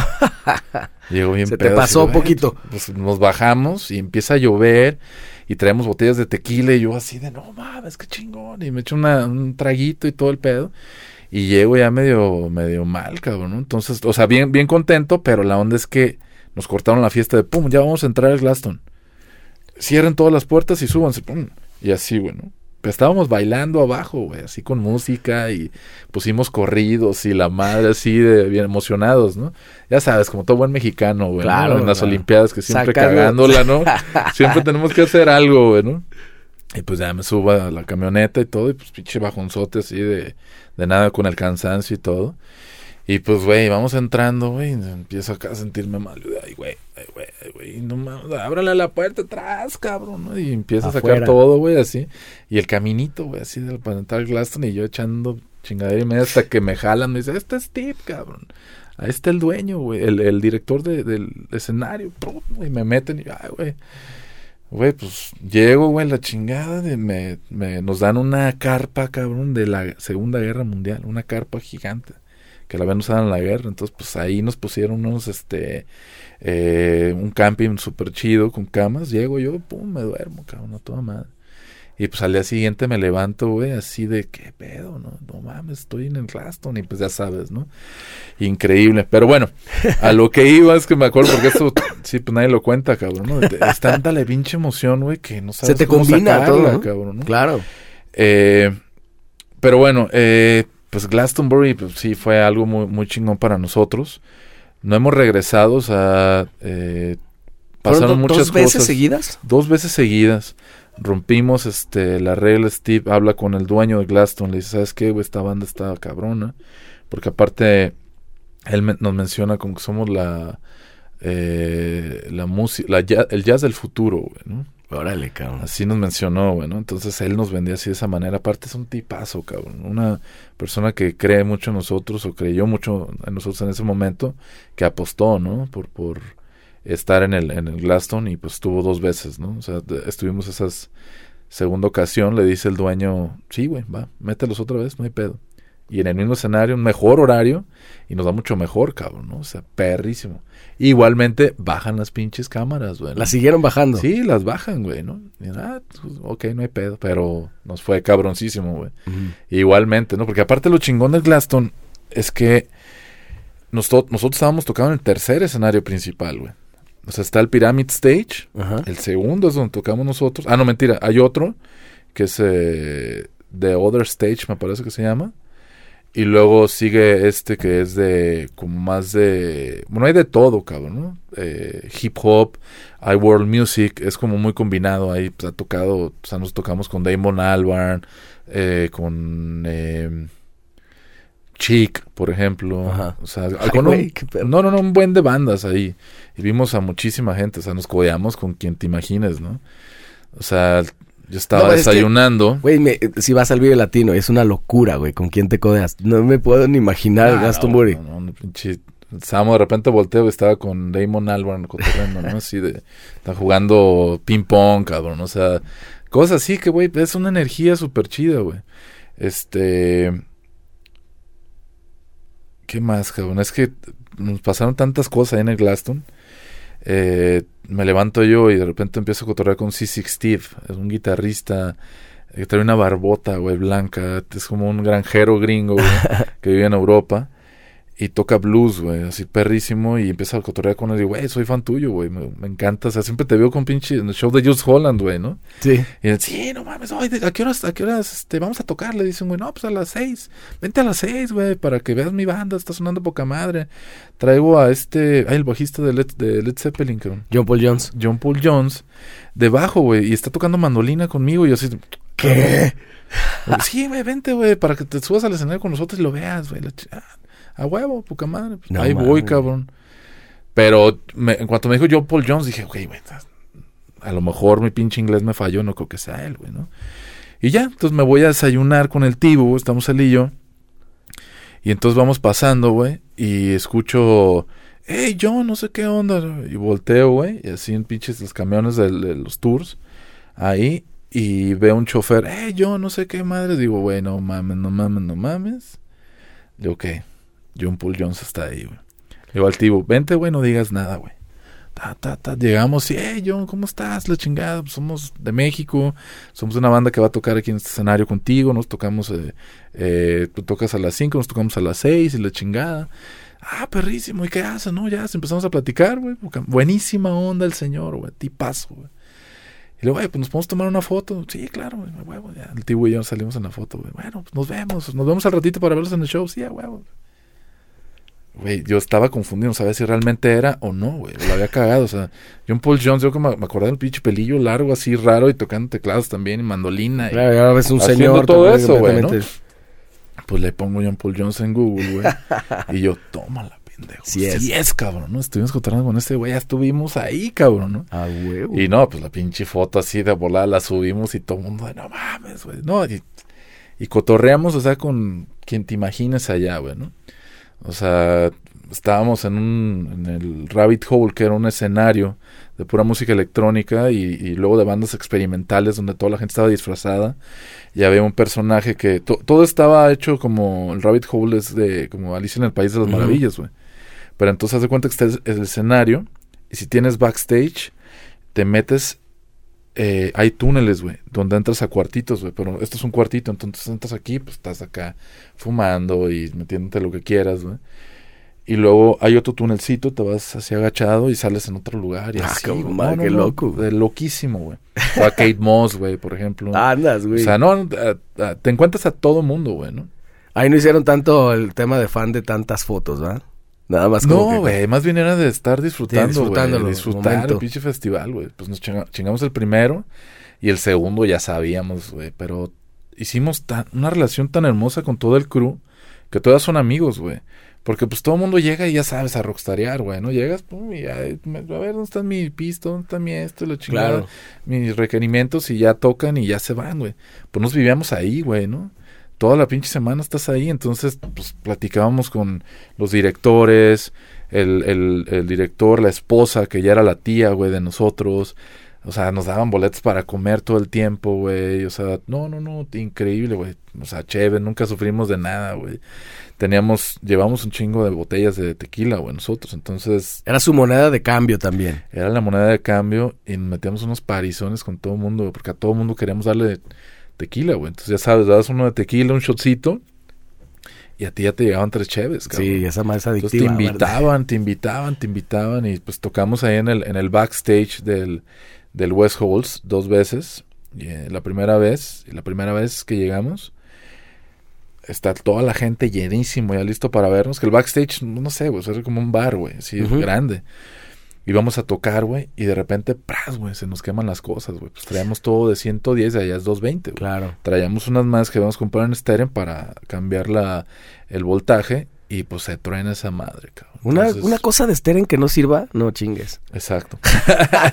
Pero lo más loco, pues Alvin, el ingeniero de nosotros que tiene pues toda la vida trabajando, el cabrón pues armó la del pinche el fusible con este no, no llevamos fusible, no llevamos nada. Entonces, pues pidió aluminio y hizo el fusible. Lo, fabricó. órale, güeyes. Lo hizo jalar. Lo hizo jalar y que empezamos a tocar. No, se armó un parizón, güey. Nos fue así, cabrón. Imagínate shots de tequila. Toda la gente se conectó increíble, güey. Qué chido. Entonces, pues nos amaron, güey. Regresamos al día siguiente.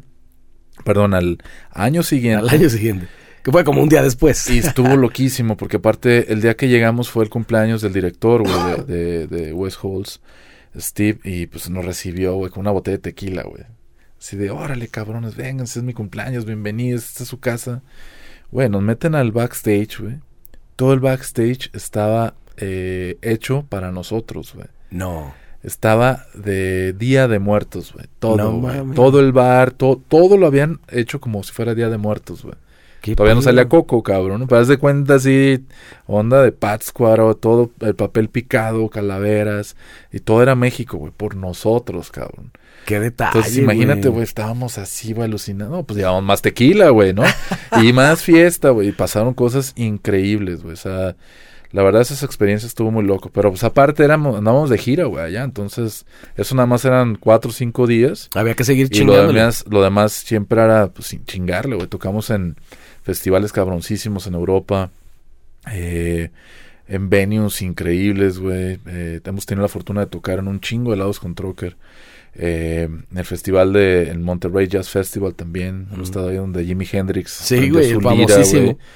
Eh, imagínate, cabrón, o sea, nosotros pues, estamos muy orgullosos de, de poder pisar o haber pisado estas, estos espacios. Acabamos de ir a Dubai, cabrón, ¿no? Que ese, ese show de Dubai también estuvo impresionante donde pues llegamos a, a tocar eh, bajo pinches 42 grados, güey. No mames. En el desierto con el sol de frente, güey.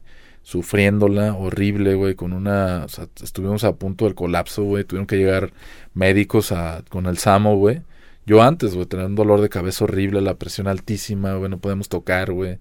Pero nos valió madre y salimos al show, cabrón. Al final sí llegaron los paramédicos con SAMO. Pero pues siempre nosotros nos sentimos que estamos en las pinches olimpiadas, cabrón, ¿sabes? O sea, que estamos representando a nuestro país, estamos representando a nuestra gente, a nuestras familias, a nuestros músicos, eh, amigos. Eh, es algo muy, muy chingón que en cada show al que estamos, güey, eh, fuera del país nos sentimos de esa manera y pues le echamos un chingo de huevos, cabrón. Sea, es una, es una ética así como que los, los ha los ha seguido siempre. ¿Tú a qué crees? ¿A qué atribuyes el éxito que han tenido con estas cosas alucinantes que me cuentas? ¿Es la música por sí sola? ¿Es la disciplina? ¿Es la conjunción de todas esas cosas? ¿A qué se lo podrías atribuir? Pues mira, güey, es la disciplina, la neta. Nosotros somos una banda que todo cambió cuando decidimos meternos a la oficina, güey. ¿No? Eh, justo este tipo de cosas o de decisiones las empezamos a tomar porque pues no hay disquera, no hay, te dan tu disco y órale, güey. O sea, tienes que hacer, desarrollar tus propios caminos para saber a dónde quieres llegar, güey, ¿no? Eh, a nosotros lo que nos ayudó mucho fue llegar a estos mercados de bandas, ¿no? Como aquí en Guadalajara está FinPro ahora. O sea, ¿cuándo chingados iba a haber algo así, güey, no? Claro. O sea, a mí se me hace FinPro, por ejemplo, algo increíble porque nosotros, por ejemplo, tuvimos que ir a Colombia, güey. Tuvimos que ir a Alemania, güey, a mercados para podernos conectar con eh, agencias de bookings, con otros managers, con eh, eh, distribuidoras, pues con un chingo de gente, ¿no? Y ahora, pues aquí en Guadalajara tú tienes que ahora ellos vienen. vas, cabrón, ¿no? O sea, y puede estar el Glastonbury también, o sea, cualquier festival vas y hablas con ellos y, y entras a los showcases y puedes hacer ese tipo de cosas, ¿no? Entonces, pues nosotros sí hubo un momento, güey, teníamos horario de oficina, güey. Llegábamos todos a la oficina a las 10 de la mañana, nos íbamos a comer y luego en la tarde ensayábamos, güey. Entonces en la oficina, cada uno de nosotros en Trocker teníamos puestos. O sea, yo, por ejemplo, agarré producción. Yo soy el encargado de toda la producción. Yo, eh, desde el ingeniero de audio, eh, pues tener todo el chingadazo, riders, estar mandándome correos con toda la gente de, güey, a ver, eh, tienes esto, tienes no, esto necesitamos, esto no, esta bataca sí entra, esta no. Yo me encargo de todo eso, güey, ¿no? Samu, por ejemplo, él hace todos los medios, en ese tiempo Tibu se encargaba de patrocinios. Cristian es el, le decimos cocolizo a, a Chris, cariño. Entonces eh, tenía su agencia de viajes, que es el Cocolizo Travel, donde él se encarga de toda la, la logística de los viajes de vuelos y comprar. pues, imagínate, güey, Europa, cabrón, pues armar toda una gira, güey. No, no, Órale, pues, pues a ver, de aquí, acá, acá, acá, acá, ¿no? Y tenemos a, a Ana, que es nuestra directora de, de la empresa, que es directora y manager, que se encarga de, ahora sí, de traernos en chinga a todos para acomodar todo bien, ¿no? Ella es la que, a ver, producción, ok, está bien, chido, check. Eh, este pedo, check. Dineros, check. Eh, vuelos, bien. Y ella como directora, pues nos ha ayudado muchísimo a, a poder eh, trabajar de una manera eh, muy interesante, ¿no? Ha sido complicado, güey, o sea, porque eh, hemos tronado un chingo de veces, porque de repente es como, no mames, güey, o sea, trabajo en un chingo para nada, cabrón, ¿no? Para nada. O trabajamos un chingo en la oficina y luego todavía tenemos que ver qué pedo con la música, güey. Sí. Tenemos que tocar bien, tenemos que sonar bien, vernos bien, güey, ¿no? O sea, en un escenario llegar y, y tener condición para hacer los shows chingones, estar en, en condición, porque luego también uno está más viejo, güey, la neta, que es algo que la banda no cree, güey, o sea, que siempre vas a tocar cabrón. No, güey. No, no. No, no, o sea, yo veo videos de, de cómo tocaba hace 20 años o 15 años, güey, y era súper rapidísimo. Ahorita, la pues, güey, energía y la agilidad, ahorita ¿no? ya te da hueva todo, cabrón. Eso sí, ay, güey, no mames, güey. Realmente necesito hacer ese redoble. Sí, o sea, neta, te clavas en esa onda, ¿no? Y más en el estudio, güey. De repente, yo, pues, eh, soy productor también, tengo mi estudio, donde, pues, me empecé a clavar a la producción y me di cuenta que, güey, lo único que necesito hacer es tocar bien, güey. Claro. Es tocar bien, ya no tengo que estar haciendo malabares, güey, ya no tengo que estar, porque antes me preocupaba por eso, ¿no? Que tengo que hacer nuevo para, para estar desarrollándome como artista, que está bien, pero como baterista, güey, ¿no? Entonces de repente pues ves a los chavitos que hacen mil cosas en, en Instagram y, y ganan un chingo de números y ganan dinero haciendo eso y, güey, pues yo, o sea, puedo estar ahí, pero la neta, a mí me gusta más la música, güey, Sí, ¿no? ahorita, güey, exactamente. que es muy de viejo, o sea, eso que estoy diciendo ya es como muy de viejo cansado, cabrón, Es ¿no? muy de viejo, pero tal vez, este, yo soy, yo, yo tengo, o sea, lo comparto y, y soy optimista de que regresa. Hay generaciones que de repente están volviendo a, a valorar el tema de la música. Y justo eso te preguntaba. Eh, la, Trocker fue la, la, eh, el haberse disciplinado y el haberse puesto como una oficina que está brutal. Ahora que me lo cuentas es como, güey, claro, hace todo sentido. Pero la música también. La música les ha abierto las puertas por sí sola porque conecta, seguro lo has visto. Sin, obviamente, sin arrogancia y sin. O sea, digo, estamos hablando aquí en confianza, nadie nos está viendo. Eh, seguramente sabes lo que, lo que provoca la música de Trocker. Y digo, pues, eh, tanto Sam como tú, lo estuvieron desde el. O sea, son el génesis. Y son los que nunca. O sea, son los que han estado siempre. Claro, Han habido muchos cambios, pero ustedes siempre han estado. claro. Entonces, la música que tanto tiene ahí, un- juega un papel importante en la conexión con la gente y, y que los haya llevado a tantos lados. Pues es la energía, cabrón. O sea, la energía escénica que tenemos. eh, siempre hemos sentido que Trocker, por ejemplo, en vivo es un chingadazo, güey. Sí, O sea, es como cuando te dan un Totalmente. madrazo y dices, ay, güey, ¿qué es esto, güey? No, no sabes que, quién te lo dio, güey, ¿no? Pero dices, ay, cabrón, ¿me gusta o no me gusta? Así de sencillo es Trocker, güey, ¿no? Y si te gusta, güey, ya estás dentro, ya no lo vas a soltar, cabrón, ¿no? Sí. O sea, tenemos muchos grandes amigos, güey, donde eh, pues entienden perfectamente lo que hacemos, güey. Mucha gente le da hueva, ¿no? O sea, creemos que sí. Nada más es como abrir un poquito, ¿no? Abrirse un poquito, escuchar Trocker y, y en serio que, que es algo fascinante, ¿no? Es un mundo donde, pues, no te quiero decir que es complicado, pues a lo mejor yo no lo veo complicado, ¿no? Si te clavas, pues sí tiene compases raros, güey. Pero, por ejemplo, nosotros siempre hemos querido que a la hora que escuchas Trocker te puedas mover, güey. Claro. O sea, sí, pues, estamos en un pinche 11 octavos, güey, sí, pero te estás moviendo, güey. Puedes bailar. No te des cuenta, o sea, no, no estés, ay, güey, este es 5, no, güey, muévete. No es tal cual güey. música para músicos. No, Eh, güey. Están no, no, no. pensando en, en- en el, Sí, el promedio sí. de la gente. Sí, sí, sí. Sí, en realidad, o sea, una vez nos dijeron, güey, a ver, es que lo que está funcionando para festivales es esto, güey. Es que la banda brinque, que la banda se mueva, que la banda baile, güey. ¿Qué tienen que hacer ustedes para ese pedo? Nosotros, puta, güey, estábamos eh, componiendo, güey. Nosotros siempre nos vamos a Chapala a componer, güey. Nos prestan una casa allá, güey. Este, y nos vamos, nos encerramos, dejamos celulares, todo el pedo, y estamos ahí Old school. frente al agua así, güey, todos sin nada, cabrón, ¿no? Dándole, güey. Eh, no, güey. No era la naturaleza de nosotros, güey. Ujú. Dijimos, güey, o sea, no, sí podemos hacerlo, pero no somos nosotros, güey. Nosotros nos gusta hacer cosas interesantes, o sea, interesantes quiere decir que, eh, para empezar, que nos gusten a nosotros, nosotros sabemos nuestro sonido, sabemos nuestra esencia.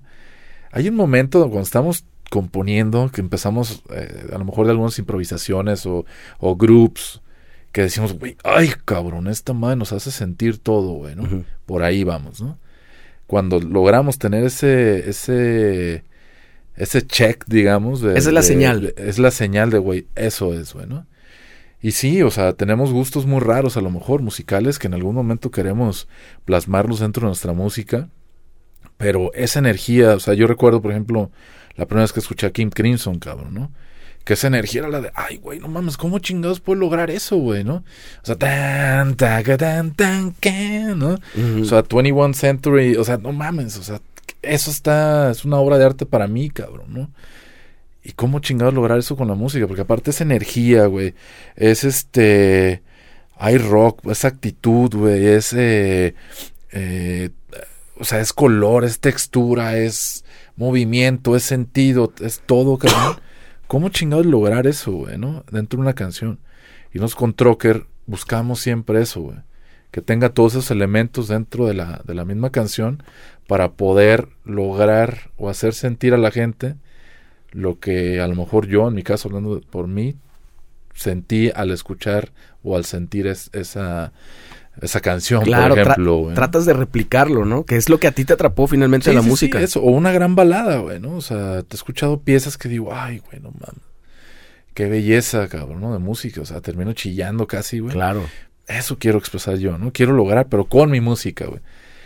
Yo siempre soy fan y siempre digo que a la hora de componer estamos dentro de la búsqueda de la nota perfecta. Ajá. ¿Cuál es la nota perfecta? Es la que sigue, cabrón. Sí. O sea, no es la que estás, la que es en el momento que dices, ah, güey, qué bonito. La nota perfecta es la que sigue, porque es la que le va a dar sentido a tu acorde anterior o a tu eh, nota anterior, ¿no? Ajá. Ese es el pedo, encontrar la nota perfecta. Claro. Y ahí es donde eh, con mi composición, pues, eh, hemos logrado trabajar con Trocker de esa manera, ¿no? ¿Qué Que tanto- sen- sintamos eso. ¿Qué tanto llevas esa visión a tu trabajo como productor? Siempre, ¿Totalmente? siempre.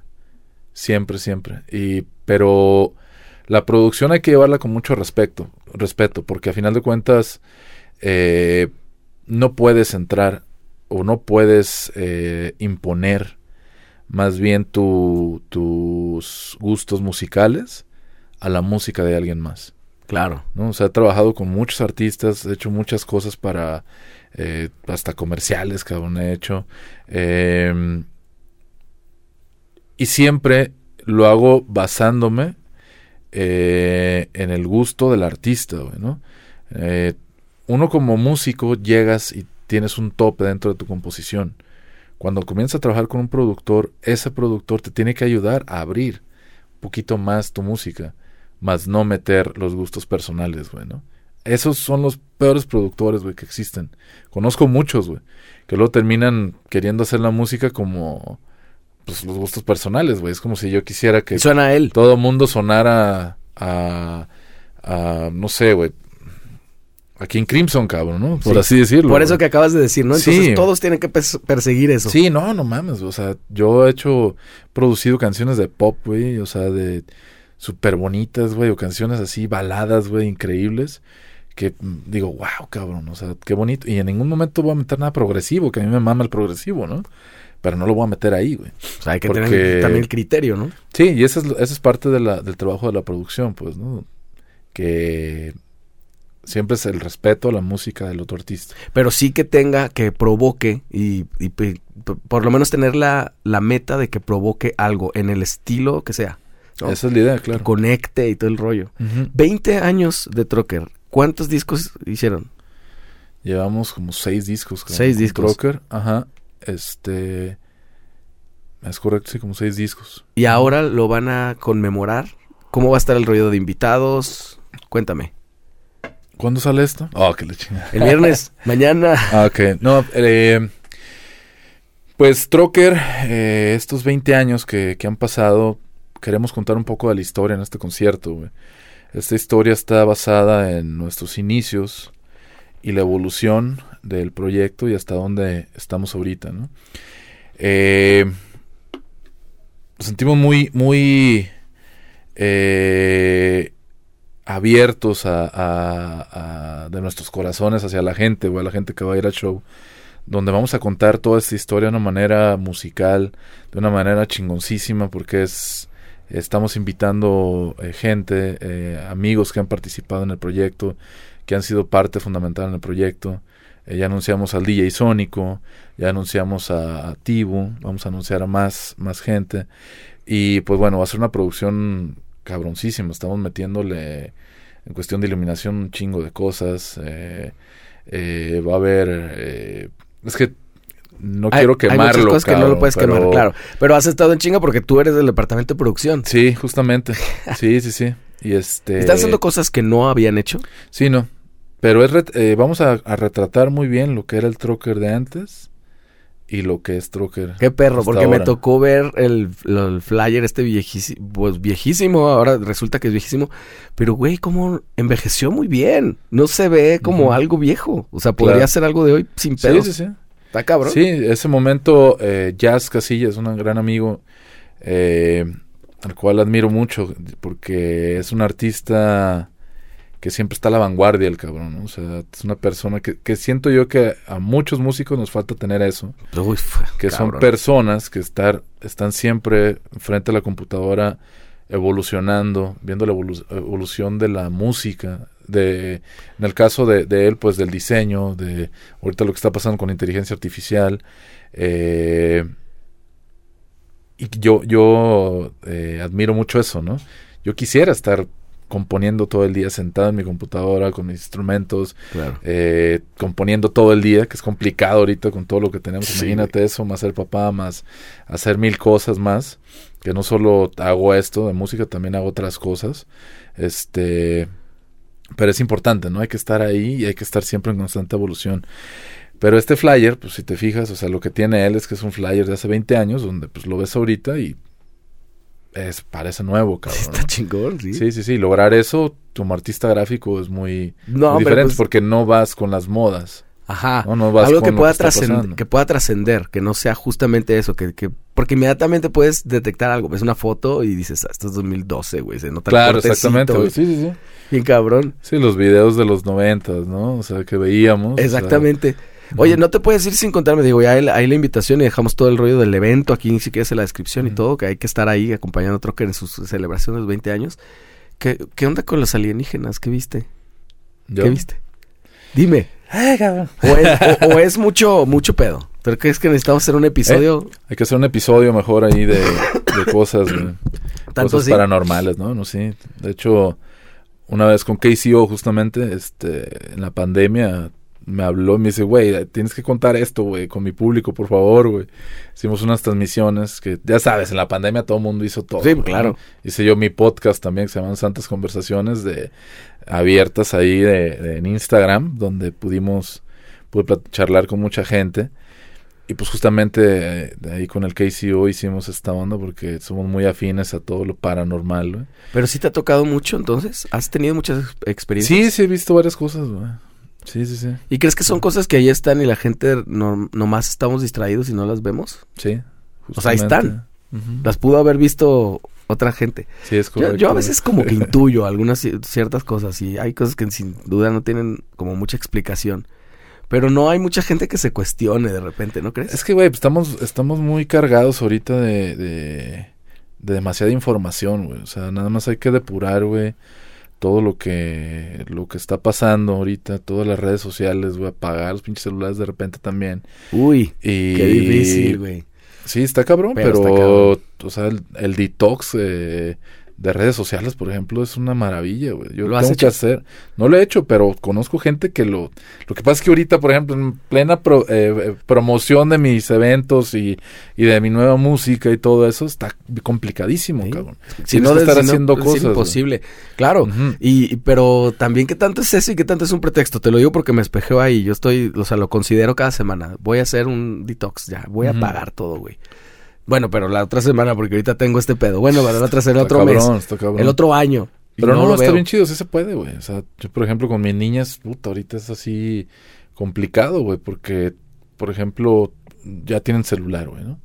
Entonces, güey, sí, porque pues ya todos sus amigos tenían celular y Claro. yo por más que, ok, una hora va, pero después pónganse a estudiar este pedo, pongan a, a tocar piano o a, canten, canten sus rolas o X cosa, güey, ¿no? Pero es muy complicado hacer este apagón. Se necesita, güey. Sí. Se necesita. Por lo menos puedes hacer pequeños ejercicios, ¿no? De, Sí. de voy a, vamos a comer, no, hay- no agarramos el celular. Claro. O lo que me cuentas que hacen en Chapala, güey, ustedes. Sí, sí, sí. Pero justamente a lo que voy es que si logramos como apagar un poco esto, podemos tener mejores reacciones a lo que está en el mundo, güey, ¿no? O sea, podemos estar eh, más abiertos, güey, porque nuestra mente trabaja un poco más en la realidad y no en lo que nos dicen, güey, ¿no? En esta vida creo yo que hay personas que hacen y personas que ven, ¿no? O sea, y pues nada más es decidir, güey, qué, qué persona, Quiere qué ser. tipo de persona quiere ser. Y creo yo que, güey, o sea, si apagas ese pedo un poco, güey, y te das cuenta de que existen un chingo de cosas, te relajas, porque aparte la vida va tan rápida ahorita, güey, súper rápida que no podemos pensar en qué chingados somos, quiénes somos, qué queremos, güey. Disfrutar, güey, una pinche taza de café en la mañana. Disfrutar, güey, o sea, eh, hacer del baño, cabrón. Neta. Sí, en el celular. No, o sea, sí está bien complicado, güey. Sí. Sí está complicado y pues no podemos dejar que ese pedo nos, nos mate todo lo que existe afuera Porque en la realidad, güey. Claro, porque está permeando lentamente, no te das cuenta ni cuándo. Tú y yo venimos de una generación en la que no había ni siquiera mensajes de texto y nos poníamos de acuerdo para ensayar y nos poníamos de acuerdo para llegar a un evento y ahorita nosotros mismos que vivimos eso nos cuesta, ¿cómo, cómo le hacíamos, güey? ¿Cuántos números de teléfono te sabes ahorita, güey? No, no, uno, el mío, Ajá. porque lo digo mil veces. Y, Y, antes yo me, me sabía sabía, 15. güey, sí, te sabes un chingo, güey, el de tu mamá, el de la abuela, o sea, estamos siendo bien huevones, güey. Sí, güey. Huevones mentales, entonces, pues justamente también es como una creencia de que, pues, estos aparatos y todo esto existe, güey, para que no pensemos tanto, güey, ¿no? Yo pienso que sí, y ¿eh? más la, con lo que viene inteligencia artificial, ahí te voy a echar unos 10 a- 10 añitos, güey. Uy, ya veremos esto, a ver si nos, si no nos dominan los robots y nos y podemos seguir viendo este Pero ya episodio. nos están dominando, Eh, ya, ya justo ah, es mientras estamos hablando. Así es que apaguen este podcast ya, a- Exactamente, a la chingada. Váyanse a hacer ejercicio y a, a disfrutar de los árboles de la vida, porque no sabemos cuánto nos va a durar. Así es. Mi Frankie, te agradezco muchísimo tu tiempo. El tiempo es lo más valioso que tenemos en esta vida y de verdad que te lo, lo valoro muchísimo que hayas No, muchas gracias. accedido a venir y pues felicidades por estos 20 años, felicidades por todos los proyectos que ya no nos da chance de platicar los rabiosos del norte y siempre estás inmiscuido en Sí, mil, poker. mil cosas. Y, y que a veces nos toca coincidir en eventos y aparte como productor. Entonces me dejas todas tus redes sociales para que la banda Claro que los sí, estoy como Frankie Mares también en, en Instagram, en todos los eh, perfiles de, de redes sociales. Y ahí estás a regañadientes subiendo contenido. Exactamente. Que va a empezar tu hija la mayor a decirte, es que necesitas hacer TikToks y la chingada. No, ya, ya, ya estamos teniendo pláticas de eso, ¿no? Porque aparte quieren, quieren hacerlo, güey, ¿no? Entonces ahora tengo que apoyar de esa manera para... Porque están haciendo cosas bien chidas. Le- Están haciendo su música. A huevísimo. Entonces está bien, pero vamos, vamos viendo qué, qué va haciendo, porque está bien loco, güey, ya con papás, fíjate que nos pasó ese pedo que, que mi esposa y yo no queríamos subir para nada redes sociales de ellas, güey. Entonces acordamos no subir ni una pinche foto, güey. Entonces subimos cuando nació la primera y ya, cabrón, ¿no? Decimos, ok, para recibir, que supieran que estaban bien, porque tuvimos ahí unas, unas situaciones de salud medias complicadas, pero, güey, fueron cosas bien perras, ¿no? Así de que de repente decidimos, ok, no van a, a verse en redes sociales y no tienen redes sociales hasta el día de hoy, güey, ¿no? Entonces, vamos bien, cabrón, pero, sí Pero- es complicado. ¿Quién sabe por cuánto tiempo lo van a poder aguantar? Sí, eso? sí, va a estar cabrón. Ahí está el tic-tac del reloj. Pues venga, mi Frankie, te agradezco muchísimo. Gracias, Jero. Nos vemos la próxima. Saludos. Gracias.